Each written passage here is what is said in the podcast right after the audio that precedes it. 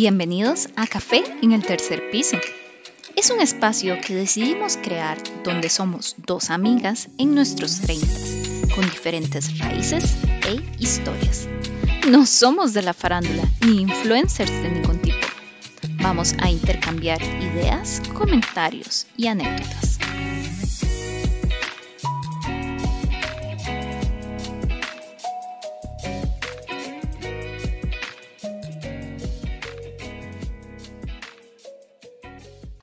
Bienvenidos a otro episodio más de Café en el tercer piso.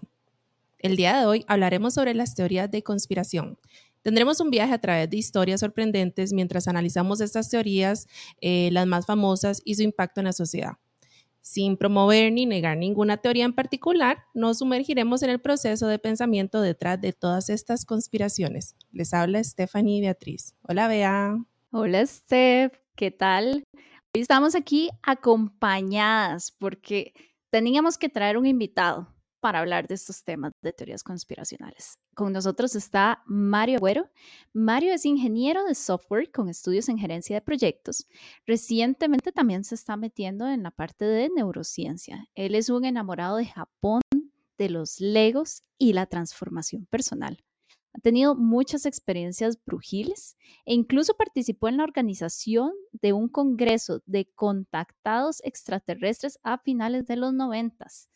Entonces, él tiene años de andar así en esto del mundo mágico y también fue colaborador del programa Más allá del Olimpo, cuyo nombre tomó para un canal de conspiraciones y temas esotéricos hace años.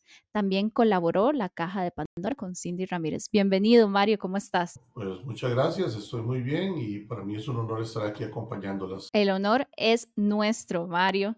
Eh, vamos a empezar hablando un poquito porque tal vez no todos nuestros oyentes están empapados del tema, ¿verdad? Más bien venimos nosotras también aquí a, entender. Mario, eh, ¿Vos podrías decirnos, digamos, de estas teorías conspiracionales, uno las entiende como tal vez algo que la gente cree que podría ser una verdad, pero no se ha podido confirmar? ¿Estamos en lo correcto o no estamos en lo correcto? Mm, pues sí, está en lo correcto. Y de, y de estas teorías, digamos vos, ¿cuáles podrían ser como, por decirte, tu top 5 de teorías conspiracionales, ya sea de Costa Rica o, del extranjero, porque también un concepto ahí que uno dice, ah, teorías conspiracionales solo son los aliens, ¿verdad? Solo, solo hablan de aliens, pero hay muchas cosas, ¿verdad? Están, están, no me voy a meter mucho, pero también están los reptilianos, bueno, también hablan, eh, hay una teoría muy famosa que si el hombre llegó a la luna o no llegó a la luna, si todo era un, un setup. Eh, para vos, ¿cuáles son así como tus top 5 que vos decís?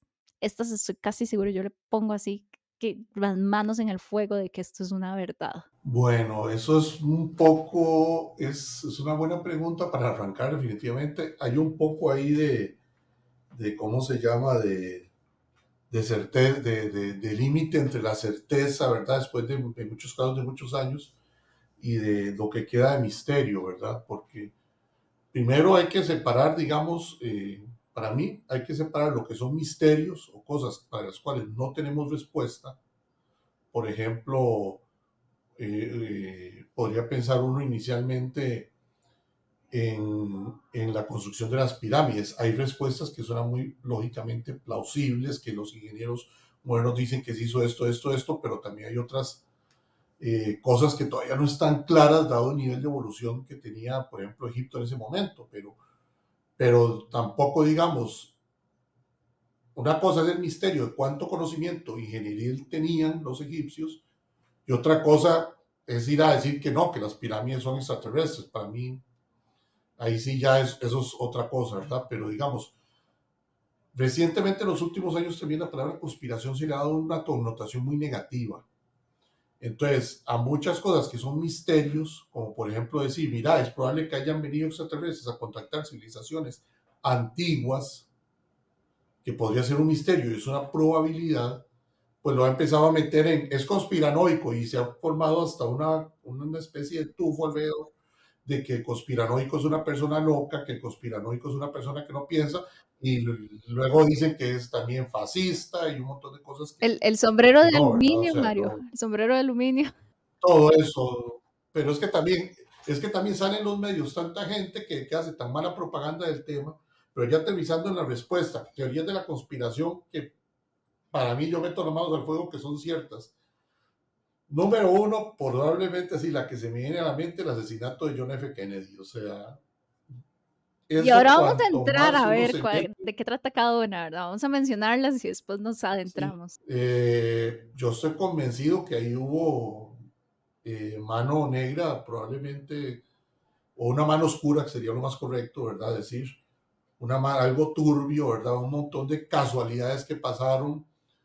Eh, es mucha cosa, muchos testimonios, algunas cosas eh, que uno, uno ve, por ejemplo, la película de, la famosa película de Oliver, Oliver Stone, si mal no recuerdo, eh, o donde salía este actor, el de Danza con Lobos, este, se olvidó el nombre ahorita, haciendo el, del, del fiscal, y uno se pone a investigar, a ver y ver y ver y ver y ver, y uno, no, es que aquí hay cosas que no calzan, ¿verdad? Como balas que, o sea, la, la, super bala, ¿verdad? Terrible, pero hay razones para pensar que allí hubo algo, definitivamente.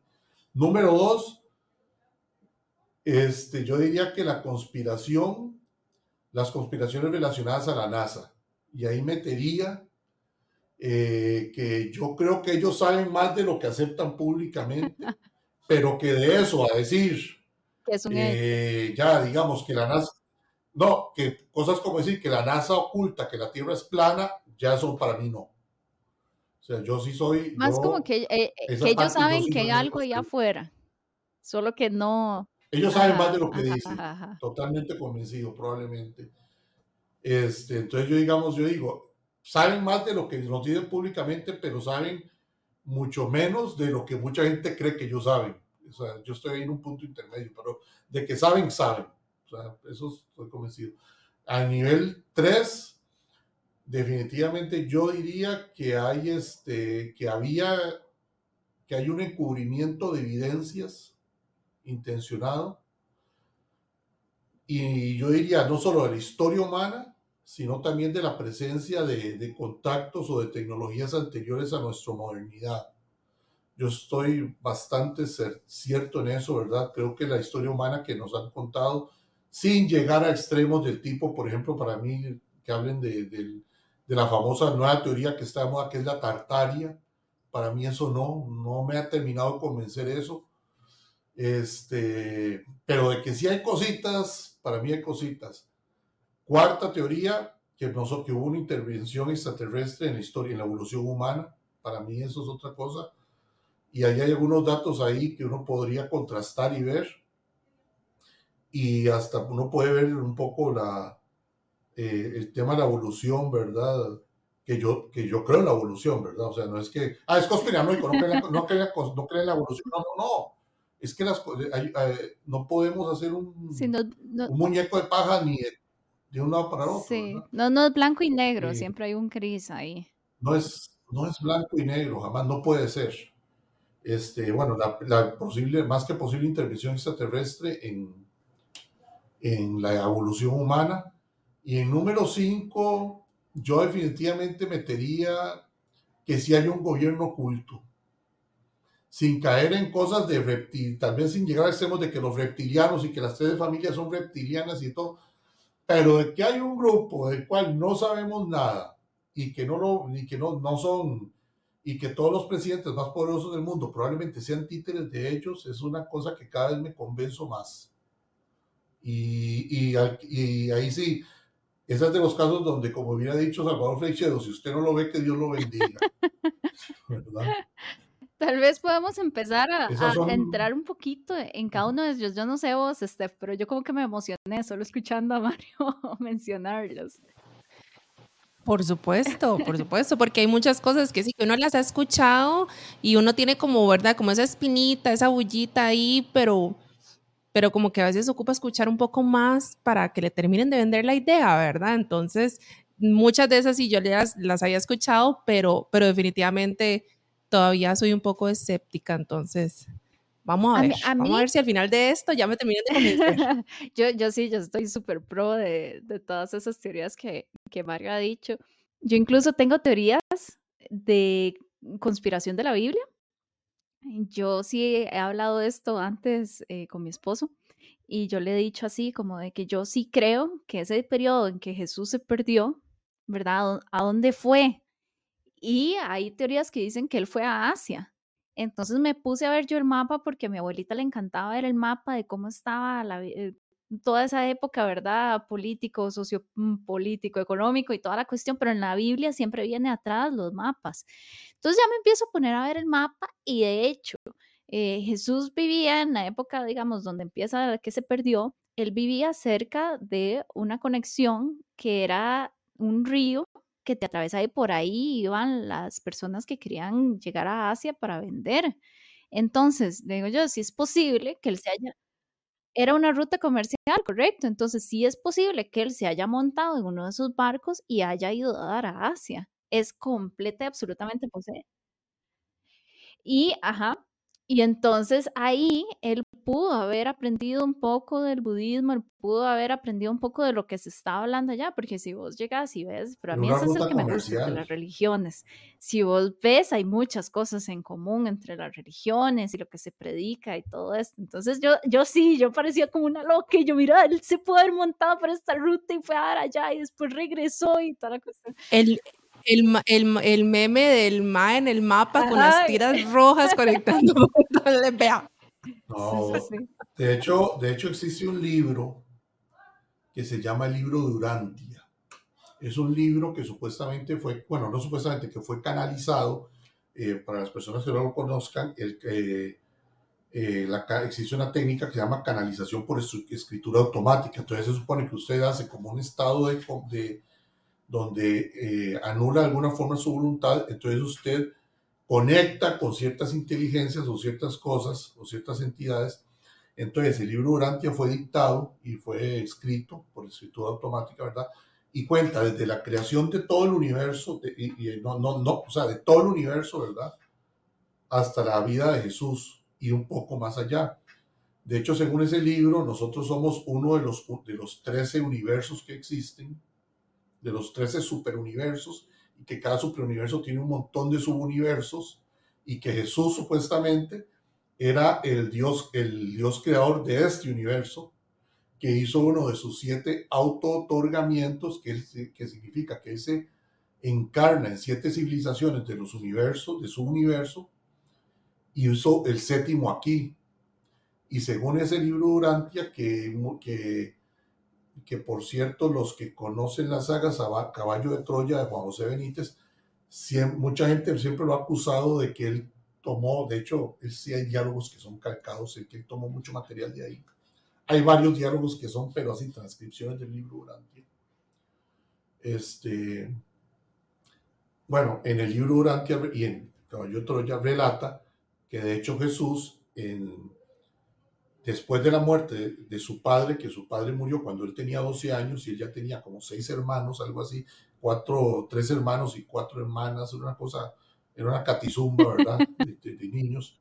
Él se hizo cargo de todos ellos, de, de, la casa, de trabajar y de todo, y creo que es a los 20 años o algo así, este, cuando ya estaban los, los hermanos ya mayores, digamos de 18, 17 y todos ya, digamos, organizados, él se habría ido de gira desde Asia hasta Roma y habría visitado todas esas partes con, con, un, con un, no recuerdo quién fue el que lo contrató, pero lo tomó como tutor del hijo de él.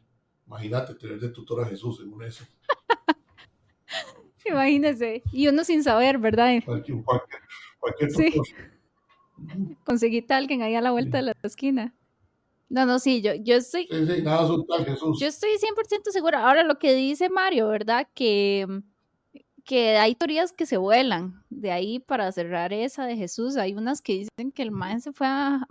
Perdón, que, que falta el respeto. que, yo creo que no le molestaría que dijera mal que él se va a Japón y que allá consigue como un doble y que entonces él se queda en Japón viviendo y lo que manda es al doble, Ese ya yo ya está voladísimo porque hay una aldea allá en Japón que dice que Jesús murió ahí en Japón. Que tiene la tumba. Ajá, porque el otro es un doble. Pero allá hay ya otra en es como... Cachemira, hay otra tumba de Jesús en Cachemira, en la India, hay otra Ah, sí, tumba es de cierto Jesús. que mencionan que ahí también, pero lo mismo, ¿verdad? Ya, ya ahí sí, ya se empiezan a salir mucho y como ya uno dice, bueno, ya eso no está tan acorde con todas las demás cosas, pero que en ese periodo que no se relata en la Biblia, él tuvo que haber andado por Asia y por Europa y todo eso.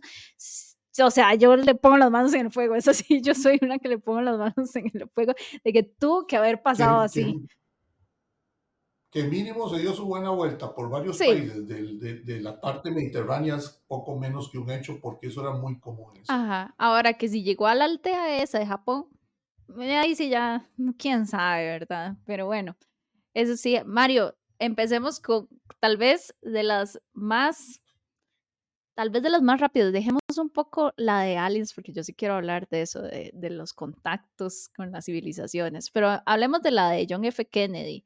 ¿Qué es lo que dice la, la teoría? Que no fue nada más que un tipo se volvió loco y le disparó. Sí, la versión oficial es que se conoce es la de Lee Harvey Oswald, que, fu- que supuestamente él disparó tres, cuatro balas desde un almacén en, en Texas, ¿verdad? En donde estaba, en Dallas, si mal no recuerdo, y que él disparó desde ahí.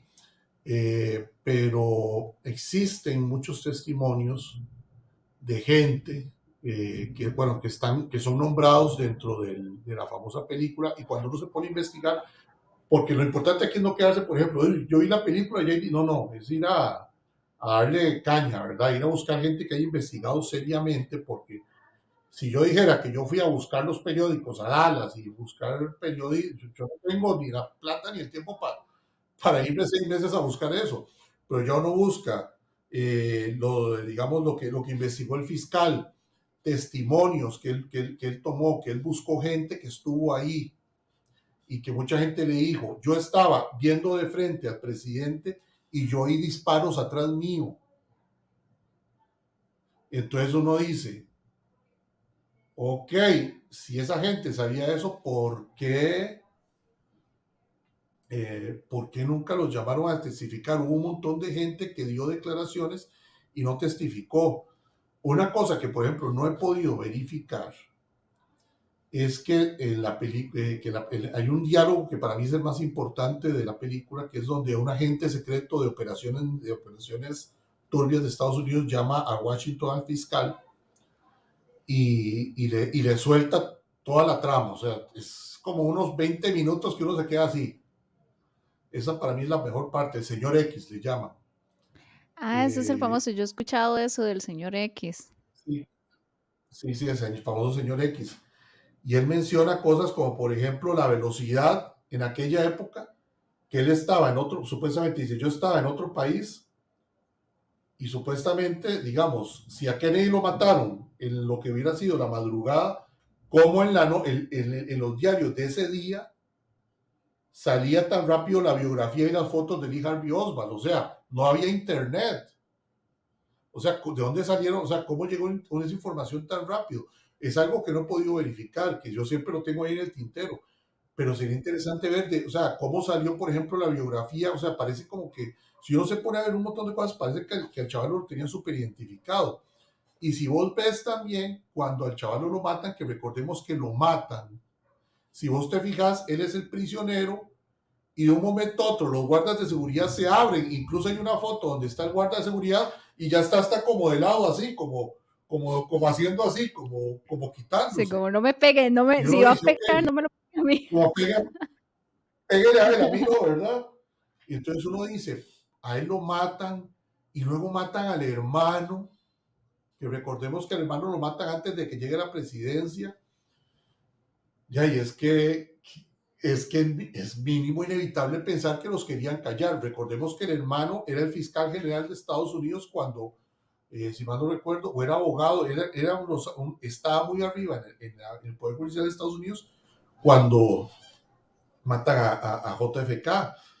Luego, este, la velocidad de la autopsia, el médico que hizo la autopsia que decía que, que eso fue, que, la, que el cráneo fue destrozado, este, la cantidad de disparos que le pegan. Es cierto que hay un video y hay un estudio de los chavalos de, de Mythbuster que demuestran que una bala por detrás sí pudo haber generado ese movimiento, pero es que no es solo eso, es que eh, la señora con la sombrilla, ¿verdad? La, que le llamaban la famosa matriushka, le, le han llamado algunos.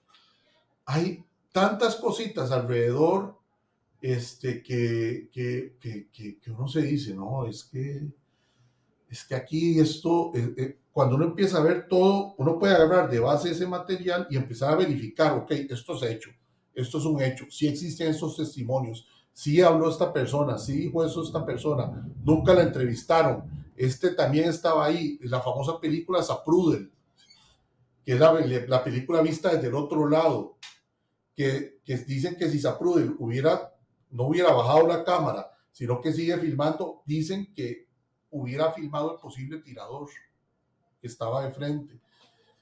Y, y luego también la, velocidad con que lo andaban buscando, eh, la misma velocidad con que tuvo que haber bajado del edificio, eh, tan lo rápido que él, ya estaba a la fuga, o sea, cómo estaba, si, si le dispararon, cómo en, en, en, la misma tarde ya se sabía su identidad y ya estaba a la fuga, cómo lo había identificado, que fuera un cachabalo que casualmente estaba ligado al régimen, a, contactos comunistas, o sea, es que era la víctima ideal también, si usted se pone a ver, era quién mejor que matarlo que un comunista en los 60 en Estados Unidos al presidente de Estados Unidos. Parece como la película de, de Iron Man, como el mandarín.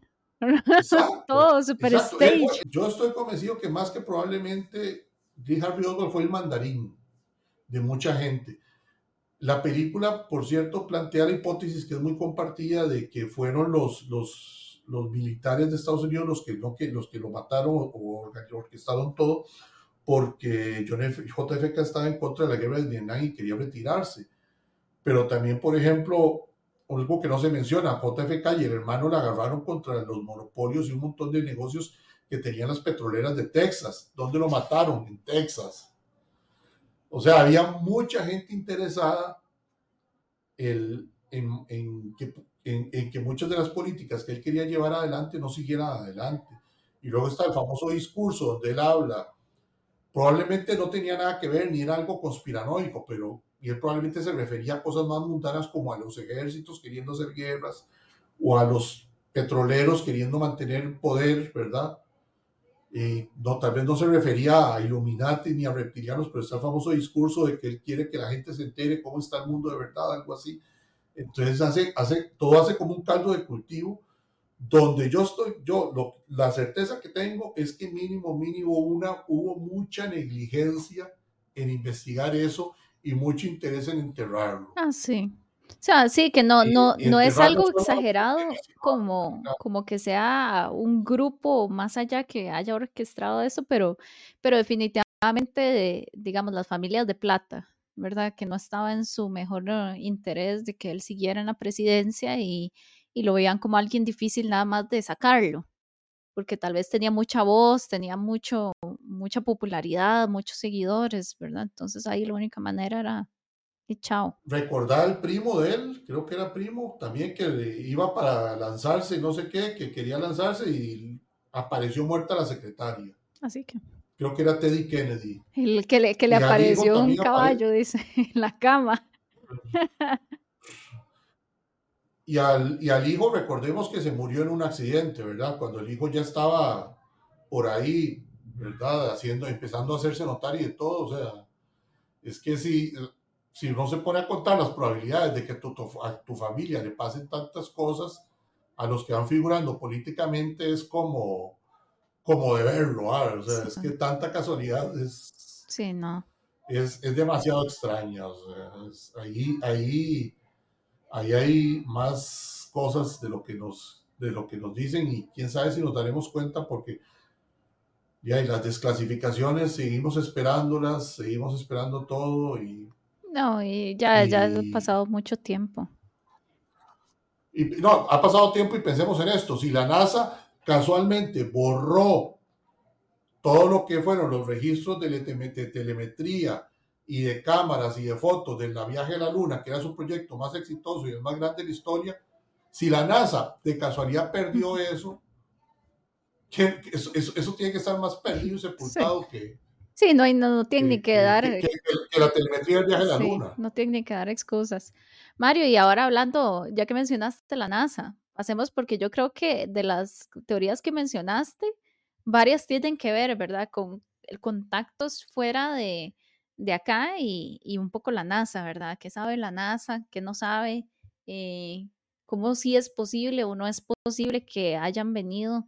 Yo creo que, yo creo que mucha gente tiene que aceptar, o sea, tal vez el 90% de gente acepta que tiene que haber algo más, que no solo podemos ser los humanos, ¿verdad? Eso es un hecho. Ahora, lo difícil tal vez es en qué punto entre los miles de programas que salían en los ochentas de gente que iba, o sea, casualmente en la carretera más desolada en medio del bosque de allá de Citevi, no me acuerdo, y que se los llevó un, ahí en ese momento, ¿verdad? Bajó la luz y se los llevaron y les hicieron experimentos y todo, y al día siguiente los, los retornaron hacia la casa o al carro y por allá están tirados en, en un lote baldío. O sea, como que en qué momento algo sí es, sí es posible que haya sucedido y cuáles ya rayan en, en lo absurdo de, de, que ya definitivamente suena raro. Sí, y es que, digamos, hay que ver también que hay un tema que es lo que se da a conocer y lo que no se da a conocer.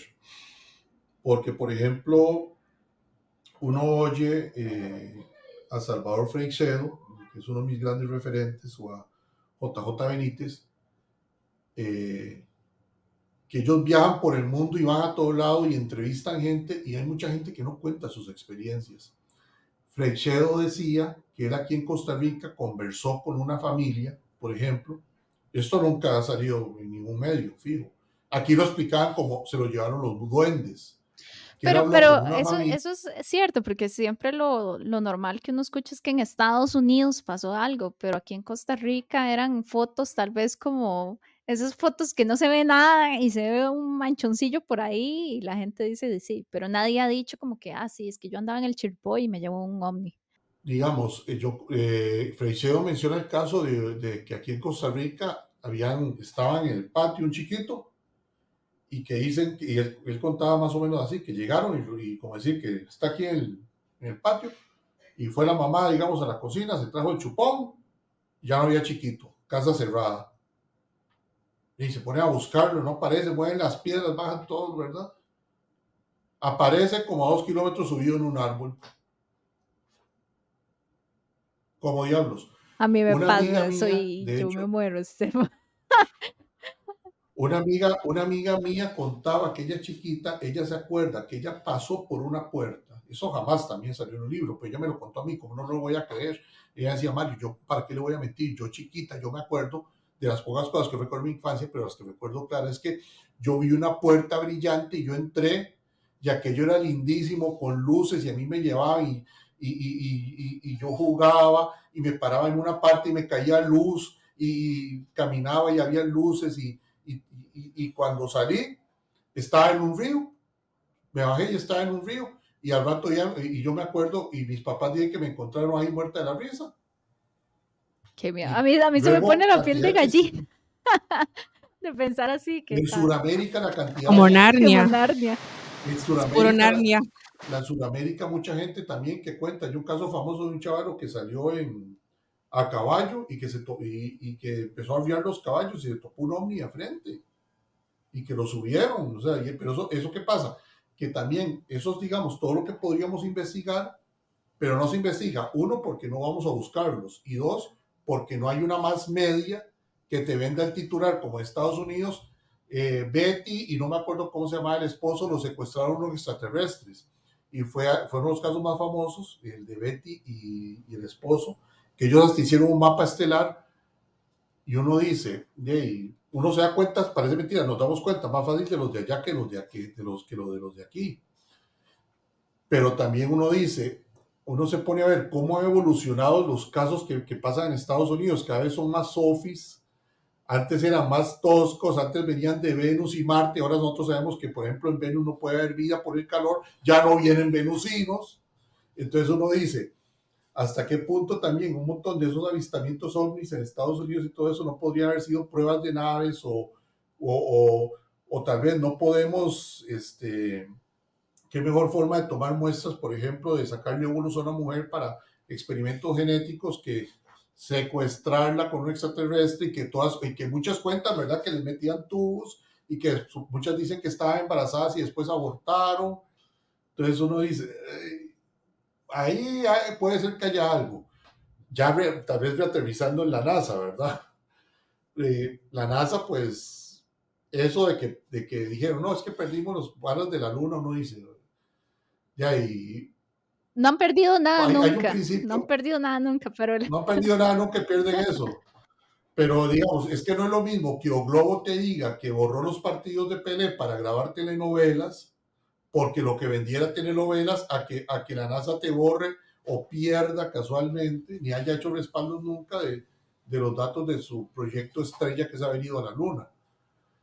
Por ahí decían, no digamos yo hablar de las cartas Illuminati, no, de los Illuminati, sí, de las cartas, no. existe un juego de cartas que se llama las cartas Illuminati, dice Stephanie que sí. Y usted lo agarra, y hay un, fue publicado a principios de los 90, vos lo agarrás y empezás a decir, puña, esto pasó, esto pasó, esto pasó, esto pasó, esto pasó, esto pasó. Es una cosa bárbara. Son cartas como del tarot, porque son imágenes como parecidas del tarot, pero tienen un significado como eventos históricos que han pasado o que van a pasar porque todavía no están registrados. Es increíble. Y eh, por ahí, imagínate que por ahí está, en una de las cartas, si mal no recuerdo, en una de las extensiones, había una carta como de tierraplanismo. ¿Y qué es lo que está de moda ahora? Un montón de gente con el tierraplanismo. Y por ahí, no me acuerdo cuál fue la fuente, pero alguien me pasó, no fue acuerdo si fue las cartas o alguien me lo pasó el soplo, ¿verdad? Que a veces me llegan cosas, a, pero me dijeron, o sea, olvídeme, me dijeron básicamente, olvídese del terraplanismo, o sea, la Tierra no es plana, pero los terraplanistas sí saben algo más. Entonces, digamos, ahora me he puesto a ver como un poco esa teoría, yo no la comparto para nada, y de hecho, más bien, yo tengo que agradecerle al terraplanismo que me ha llevado a repasar los fundamentos de física y astronomía. para demostrar que no es cierto. Para demostrar que no es cierto. De hecho, de hecho en, un, en un diálogo que tuvieron varios youtubers terraplanistas contra no terraplanistas, los mismos no terraplanistas, que eran varios científicos duros, decían, o sea, decían, no, te lo concedo, que es cierto que la educación científica del mundo está de mal en peor, es cierto, te lo concedemos.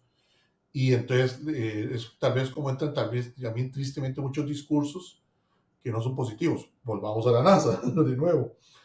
Bueno, perder eso. Luego eh, hay cositas que uno puede decir, bueno, son casualidades, como el científico de la NASA que dijo que nosotros no sabíamos cómo, nosotros, dijo algo así en una frase, por ahí está el video, se puede buscar, el chaval lo dice, nosotros no sabemos cómo pasar por los cinturones banales. Hello, fueron a la luna, tuvieron que haber pasado. Hace 40 años pudieron, por Dios. ¿Cómo van a decir que ahora no saben?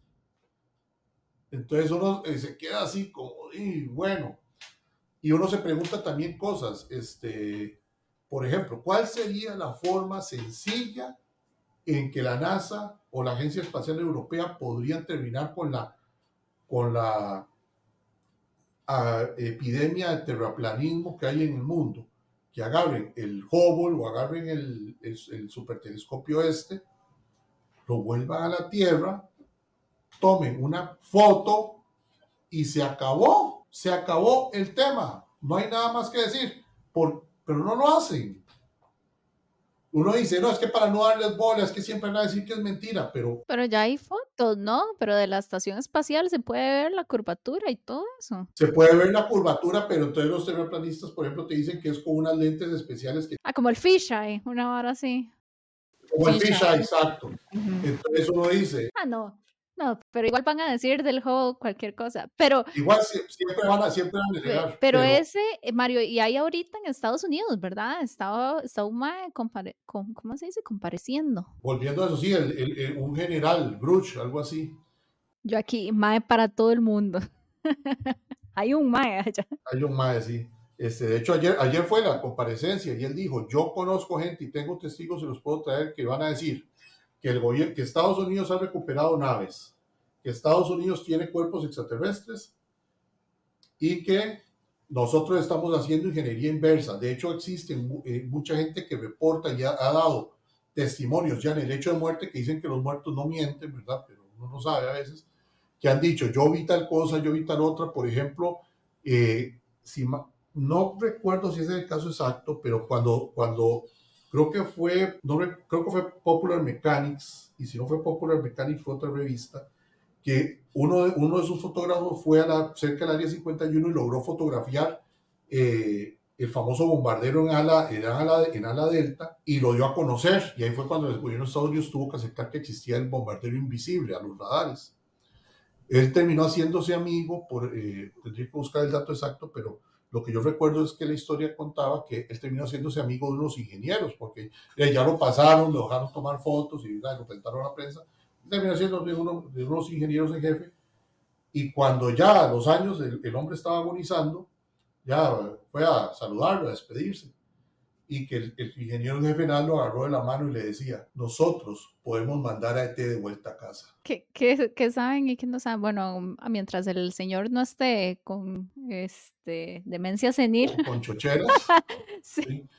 Ah, eso sí, siempre existe la posibilidad y, y, y, uno podría decir en contra de todo eso. ¿Cómo bueno, si la NASA es una conspiración, ¿cómo van a mantener calladas a 500, a, a 5 mil personas que trabajan ahí? Que es un buen punto. Pero también uno podría decir, este, si es cierto que Estados Unidos recuperó cosas y de todo, no, tiene que ser necesariamente con, con, eh, con, una agencia pública. Existen protocolos en el ejército de Estados Unidos de cómo tratar con restos extraterrestres, cómo, cómo, cómo qué hacer con restos biológicos. O sea, existen protocolos públicos que hay que seguir y todo el mundo, todo el mundo los conoce. Lo que pasa Pero tal uno vez... Puede decir, bueno, es que hay que hacerlos por si pasa. Por por probabilidad, como el, terreno de Estados Unidos es bastante grande y el de Rusia, ni que se diga, ¿verdad? Rusia, China, Estados Unidos y más que los más jalan para Alaska, de ahí hay altas probabilidades de que si cae algo, también. caiga en esos sitios, ¿verdad? No tanto. Rusia, por ejemplo, ese gran desconocido. Nosotros no sabemos todo lo que investigaron los rusos. En Rusia pasa cada cosa tan rara. El incidente Tunguska. Ah, sí, que se que ese fue que se quemó, como que se quemó todo de... Explotó una explosión. Fue una explosión. Está confirmado que fue una explosión. Lo que no saben qué fue de qué, pero en muchas investigaciones mucha gente afirma de las entrevistas de la gente que fue ahí cuando pasó eso, que llegaron los dos años, pero a través del tiempo muchos investigadores rusos lograron ir y después tiempo pasado eh, la gente que logró investigar afirma que el objeto cambiaba de dirección. O sea, iba para acá y que lo veían doblar para allá, doblaba para acá. Entonces el objeto probablemente fue manejado inteligentemente, no fue un meteoro que cayó. La explosión se vio por días y, la, y, la, y, las, y, la, y se iluminaron las noches de Europa. Sí, que dicen que muchas de estas cosas que no tienen explicación son también ejercicios militares. De que están, están viendo tecnologías o cosas así, pero también, incluso si uno quiere ir muy allá, ¿verdad? Es lo que vos estás diciendo, tal vez un reverse engineering. Han encontrado algo y están viendo cómo funciona y ¡pa! se les dispara. En Rusia, si mal no recuerdo, una parte, creo que es por el, creo que es en el centro este, arribita de Siberia, me parece recordar, hay un lugar que es famoso porque hay como unos montículos y creo que hay como unos tubos y ahí no crece nada. Y dicen que la gente que llega ahí empieza a sufrir a los días mareos, vómito y se le quema la piel. ¿Qué hay ahí? Muy pucha. Es otra buena pregunta. Restos nucleares, seguramente.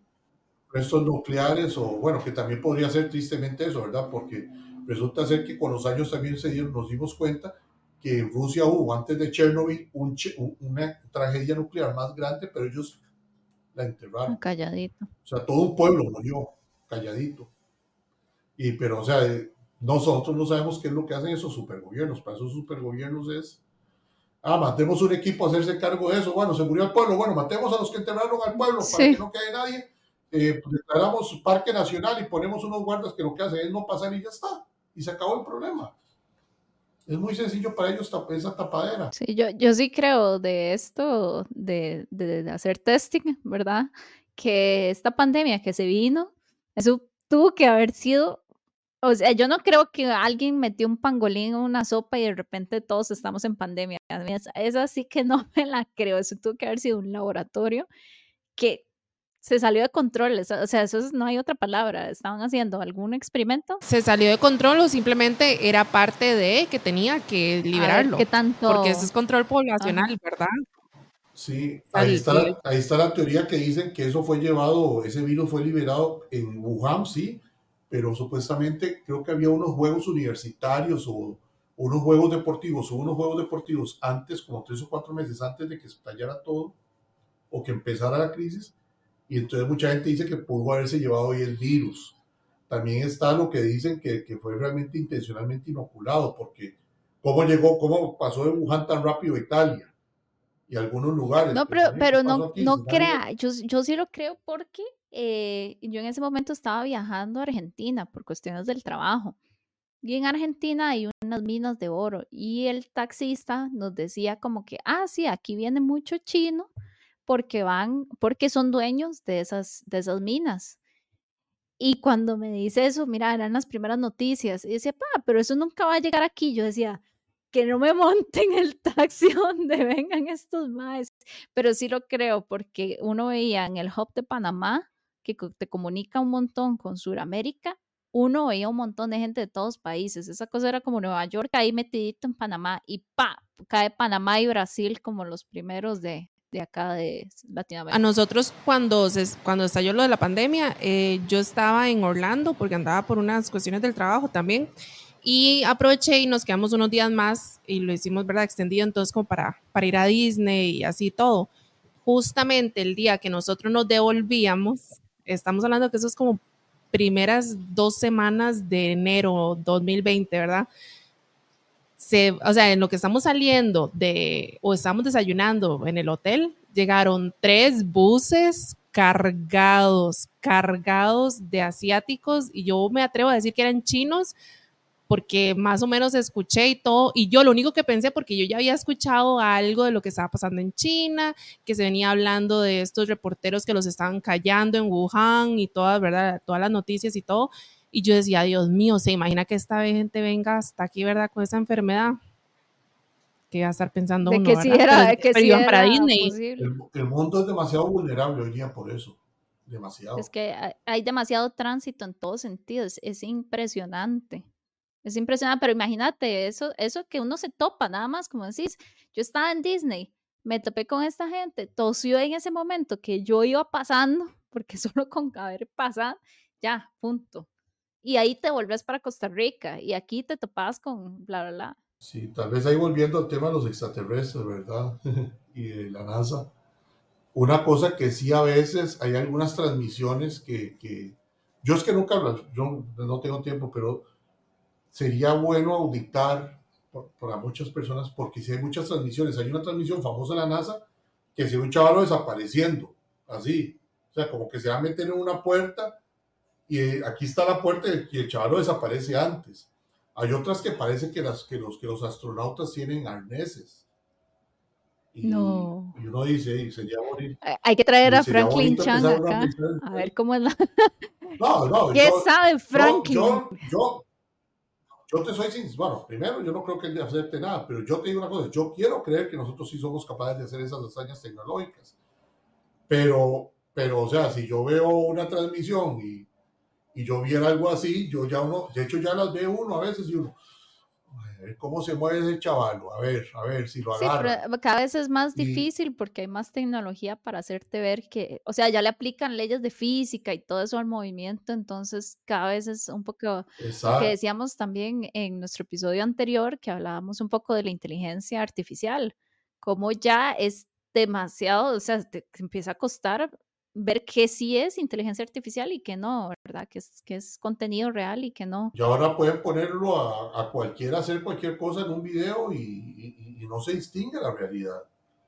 Y casualmente todos esos videos que siempre sacan para atacar a la NASA siempre son viejísimos y parecen que fueron tomados de VHS. Entonces uno dice... Sí, sí. De ahí, hoy día uno se agarra el video original, pero yo sí creo que la NASA, como les decía yo a ustedes, la NASA sí sabe más de lo que nos dice pero no las cosas tan exageradas. A sí, no es como que marcan la línea 1 y se conectan con Marte y ahí hay un marciano que les responde, ¿verdad? No, no. ah, no, no, no, no, eso, no.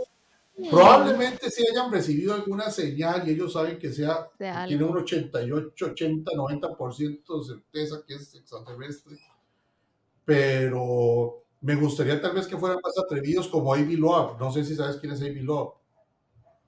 Avi Loeb es, eh, era, es, es, bueno, no sé qué lo destituido, es profesor de astrofísica en, Harvard. Y él fue el que denunció, y él, y él sostiene hoy día, siendo académico de alto nivel, sostiene que el famoso Oumuamua era un, era un artefacto extraterrestre. Acaba de hacer una gira, al, creo que fue al Pacífico, para ir a explorar donde cayó y fue taponeado por el ejército de Estados Unidos y por la NASA este, el evento, y no hablaron de eso, lo, lo ocultaron, cayó un asteroide y encontró cosas que él está hoy día probando para ver qué son esos metales y qué son esas cosas, porque él dice, es probable que estos sean restos de, algún artefacto. No, yo sí creo que, o sea, tiene, que haber algo y esas cosas, así como nosotros mandamos un montón de basura al espacio, o sea, eso empieza a orbitar y se empieza a alejar y se empieza a alejar, allá le va a caer algún planeta en algún momento, ¿verdad? Y, los, y, ellos van a decir, ¿qué es este? ¿De dónde proviene? Ahora, ¿de dónde proviene? ¿Quién sabe? Porque quién sabe de, cuántos años lleva dando vueltas y a qué velocidad, ¿verdad? Pero, por ejemplo, ahí, ahí te iba a decir, Mario, porque ya casi nos estamos acercando al final. Yo sí vi una teoría que siempre me ha quedado de las semejanzas de las pirámides en diferentes puntos del planeta. Digamos que los templos estos de Chichen Itza son exactamente unos templos que hay como en Malasia, que son exactamente iguales a unos templos que hay, pero así igual, pero parecen calcados. La puerta está en el mismo sitio, la forma es exactamente igual y que dicen, o sea, yo he visto si vos te vas por la teoría del arte y de cómo, por ejemplo, diferentes civilizaciones van evolucionando y lo ves a su nivel de arte, ves que Europa sí está súper más eh, avanzado que Asia. Que tal vez Asia, por todo el imperio mongol, es solo puras pleitos y pleitos y guerras y guerras, pero vos ves al mismo tiempo el nivel de arte que tenía ya Europa es súper diferente al que tenía Asia y aquí en América estábamos todavía en calzones, ¿verdad? Apenas plantando cositas por ahí y creando los sistemas de riego y esas cosillas, pero puedes ver que son diferentes momentos o sea, son, diferentes evoluciones de cada una de las civilizaciones. Una se va más por agricultura, otra se va más por el arte, otra se va más por la guerra, etcétera, etcétera. Pero que vos digas, las tres estructuras son exactamente iguales, por, just because a mí me cuesta demasiado. Y esas son las que vemos. Hay también eh, estructuras, hubo, se dice que hay pirámides en, en, Australia. Se dice que hay bases piramidales, piramidales, bueno, forma de pirámide, también en la misma Australia. Lamentablemente hoy día no son accesibles porque Casualmente, el ejército de Estados Unidos utilizó esa zona donde tenía una base militar para hacer pruebas nucleares, entonces ahora no se puede pasar, casualmente. En el Pacífico hay también estructuras piramidales. En China también se dice que dentro de la tumba del primer emperador hay una pirámide. Este, podríamos tomar dos, dos caminos. El, digamos, el primer camino más científico y que le gusta más a los oficialistas es pensar que la estructura piramidal, al tener una base y permitir construir hacia arriba sólidamente, pues fue una solución natural al problema o a la aspiración de los humanos de acercarse al cielo. Eh, sería como lo, como lo que decía este, eh, en, su, en, aquel libro A Timeless Way of Building, el chavalo que inventó la teoría de los patrones de diseño en arquitectura, que luego se llevó al software, este, fue una solución común, al igual que la gente construye las casas dejando un espacio entre el cielo, entre el, el, cielo suelo, entre el suelo y, y, el piso de la casa en limón para que ah, entre el aire. Las inundaciones. playas, lo hacen en Hawái también, y lo hacen en muchos lados, por las inundaciones, por el calor y por muchas cosas.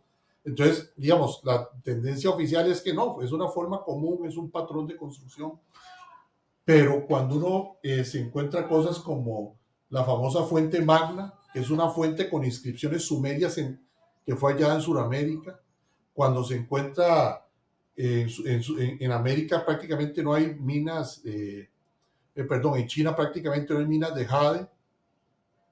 ¿Dónde está la mayor cantidad de minas de jade? En América. Eh, las famosas teorías de que los chinos pudieron haber visitado América antes que Colón. Y yo lo que sí creo, y aquí es donde yo creo que la historia no es como nos lo han contado, sin necesidad de extraterrestres, es que definitivamente las civilizaciones antiguas estaban más comunicadas y menos aisladas entre sí de lo que nosotros creemos. Y que es más probable que probable que hayan tenido maestros comunes, también lo creo. No, me sorprendería nada que hayan tenido los mismos maestros en todo lado. Yo, yo me acuerdo que hablaba con una amiga cuando se estaba construyendo el, el estadio nacional y me decía, Beatriz, pero yo, yo veo a esos majes que vienen acá de China y yo lo pongo a la parte de un maje nicaragüense moreno y estos más morenos de estar breteando tanto eso, son iguales. Y yo dije, sí, los indígenas sea, a mí me dicen a veces como, ay muchacha, ¿y usted tiene algún pariente asiático? Porque tiene como los ojillos ahí medio rasgaditos. Y yo, no, indígena. O sea, indígena 100%. Ya me dice el 23andMe, es algo indígena, como un 25% de mi ADN, cero asiático, pero cero asiático. Y todavía o sea, hay gente que dice como, ay, es que tiene cierto... No, son indígenas. Si usted pone un indígena real así y lo pone aparte de un chiquito de Asia, es la misma se ven súper parecidos. Hay lugares, digamos, yo que eh, cuando estuve en Beijing, eh, yo me topaba a veces gente que, o sea, la gente, digamos, eh, sin, sin, sonar despectivamente, digamos, ahí en Beijing no se da cuenta que no existe un chino, existen decenas de tipos de chinos. Yo me topaba hasta lo mismo chinas de mi estatura que chinas más, con la carita súper esbelta y de todo, que, que, mujeres chinas más bajitas. La, la ídolo K-pop y la que está trabajando en los arrozales. Y, y, no se me olvida que yo vi una gente que en, en, una que andaba por ahí, pues me tocó un, un, grupo de chinos que venían de turistas. Y todos eran, mira, con aquel con el famoso, digamos, corte pelo, que le llaman el corte pelo estilo huacal, el color de la piel, pero hablando chino, y yo decía, o sea, estos chavalos, yo los, me los llevo al puerto y...